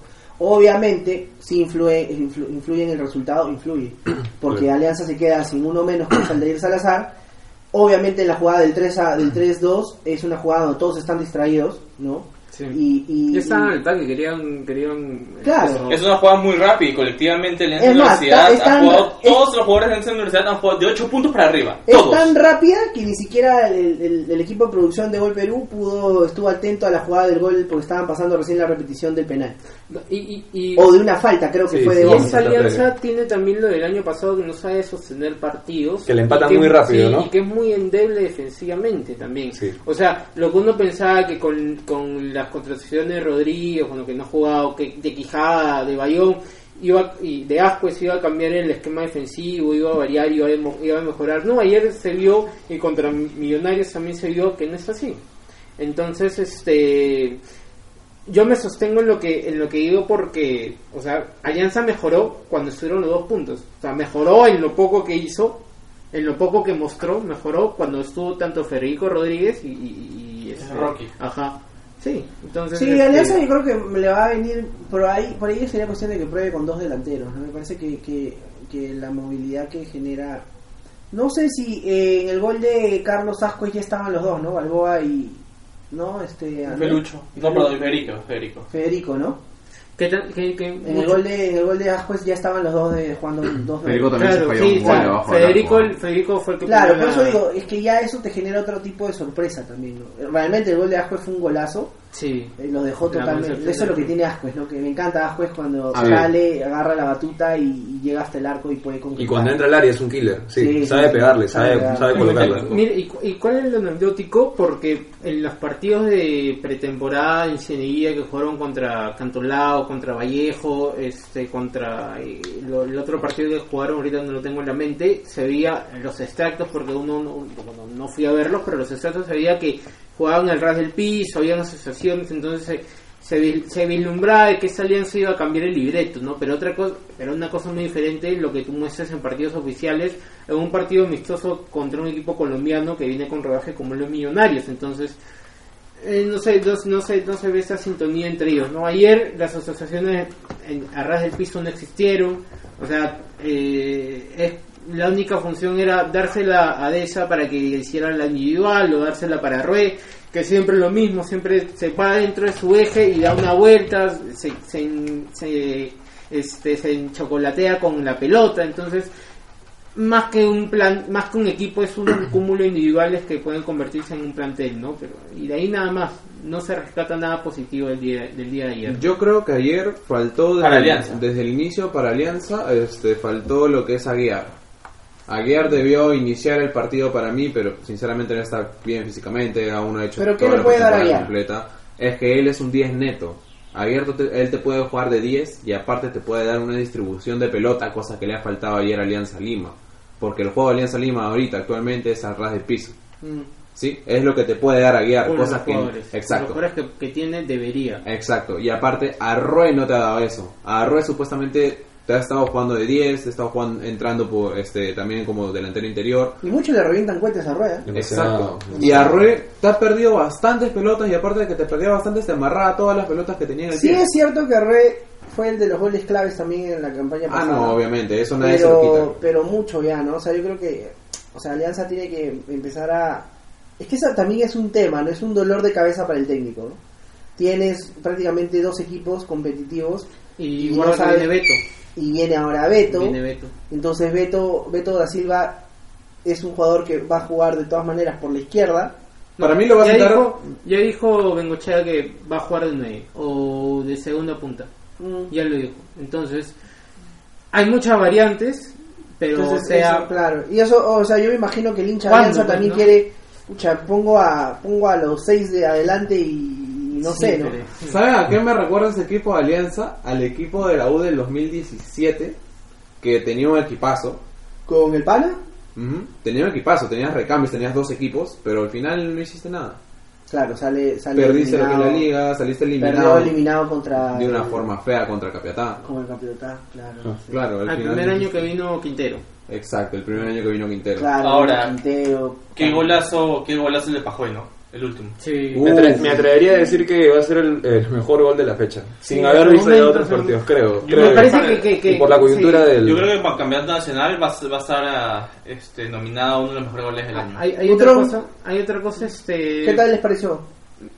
no puedo hacer nada de los goles, ¿no? o sea, Claro, pero creo que igual sí, yo creo que es el titular. le ¿no? saca una cantada Sí, Pasol. sí, sí. Yo- hay una cosa muy, muy, muy importante en la Alianza Lima. eh, este año se necesita un minutaje para lo que es este Bolsa minutos. minutos, ¿no? 1700 minutos por 1700. cada torneo. Alianza solamente tiene a Cluir Aguilar, no tiene Dylan nada Caro. más. Eh, se fue mm, Caro, se fue Kevin Ferreira, se fue Gonzalo Sánchez, Maxuda. Ah, no, tienes a Oli Mora también. Eh, no, Luis Ya Moreno, no no, suma, no, ya ni- no- ya no suma, ya. ni González Cela tampoco. Va a venir González Cela porque Bengochea no lo quiere prestar. Entonces, ¿a qué, a qué, este, ¿a qué juveniles vas a poner? ¿No lo va a prestar a González Vela? No, no lo va a prestar. Bengochea no quiere. Lo va a quemar al muchacho. Bueno amigos, para ir cerrando el tema de Alianza y despidiendo nuestro programa, ¿algo más que agregar? Eh, sigue la liga hoy día, juega UTC con Sporting. Cristal allá en... 12 y media. Ya en ya media en hora. media hora van a estar Media jugando en hora. Cajamarca. Este, luego Grau- también Grau Huancayo. Grau Huancayo juega el Municipal con el Vallejo, Vallejo en, a en- en- allá en, en Trujillo. Boy Acuabamba. Eso juegan mañana. Mañana tres y Mañana media. tres y media. Boys de local arranca ante su público. Eh, Cantolao juega contra. mm, se me va el nombre. Me parece que Carlos Stein. No, contra Manucci. Ah, puede ser. Contra sí. Manucci, sí. El lunes Cantolao termina con Cusco Fútbol Club Contra De- Deportivo Binacional, el último campeón. Así es, así que la liga va a estar buena. Tenemos 20 equipos disputándose los cupos a la Sudamericana del próximo año. Cuatro bajas. Y recordemos que cuatro bajan. Y la novedad es de que se está manejando, ¿no? De que el próximo año bajan cuatro. Y cambia la liga también, este pasaría a Liga 2 y Liga 3, ¿no? En la Copa La Perú cambia a tres. Liga 3. Por fin. Ya Por para fin. cerrar el programa nos olvidamos hablar de una cosita que se nos ha ido, que es el enfrentamiento entre Barcelona y Guayaquil y Sporting Cristal por Copa Libertadores. Mm, cierto. Partido y también difícil juega por Melgar. Melgar. Juega la Contra el Sudamericana. Nacional de Potosí. Sí. Ya, ya en febrero comienza la participación de todos los peruanos en, Sí. en la Sudamericana y vamos a tener programas para poder hablar este, extensamente sobre ese tema. Eh, para poder cerrar en la alianza, yo creo que cerrado Pablo Engochea cambia su esquema, eh, no va no va a claudicar en, en- en seguir mostrando en, la alianza que ha venido haciendo todos estos años, así que me atrevo que antes de que inicie Libertadores va a volver otra vez al mismo al mismo planteamiento, así que este Nada de eso y eh, decepción tremenda con la sub-23, ¿no? Que quedó eliminada, eh, luego perder 2 a 1 con, con, este, Bolivia. con Bolivia, ¿no? ¿Algo rescatable de ese sub-23? ¿Algún Pacheco jugador? nada más. Que, que ya se acabó. Y lo Ah, lo más rescatable, ya, rescatable. se acabó, ya se acabó. Y Solano, bueno, que Solano vaya, vaya no sé, pues, ¿no? A, a- a formarse más como entrenador porque da mucho que desear su, su planteamiento como, como Que técnico. vaya armando un CV, sinceramente, Sí, sí, porque sí, desde que de la sub-23 ya otra vez ya no lo quiero ver. Me parece que tiene que seguir follándose como asistente aún. Para bueno. cerrar el programa de hoy, como a todos nos gusta el gol, Erling Haaland ha metido otro gol. Uf, Así que doblete para Haaland que de verdad está... On fire. Sí, in- increíble lo del noruego. parece bueno, una máquina, en serio. No se olviden de seguirnos en el Facebook como Fútbol y Nada Más y en el Twitter también estamos eh, como Fútbol y Nada Más. Estamos con las últimas ahí. Ya Y en estamos- el Instagram también estamos. Instagram estamos subiendo las Fútbol-N más. Así es, estamos con todas nuestras redes sociales, ya somos quin- ya tenemos 500 seguidores, el Fútbol y Nada Más Army en Facebook, así que nada, esperamos seguir aguantando con su ayuda. Nos vemos la próxima semana para una nueva, un nuevo programa de fútbol y nada más. Chau. Chao. Chao.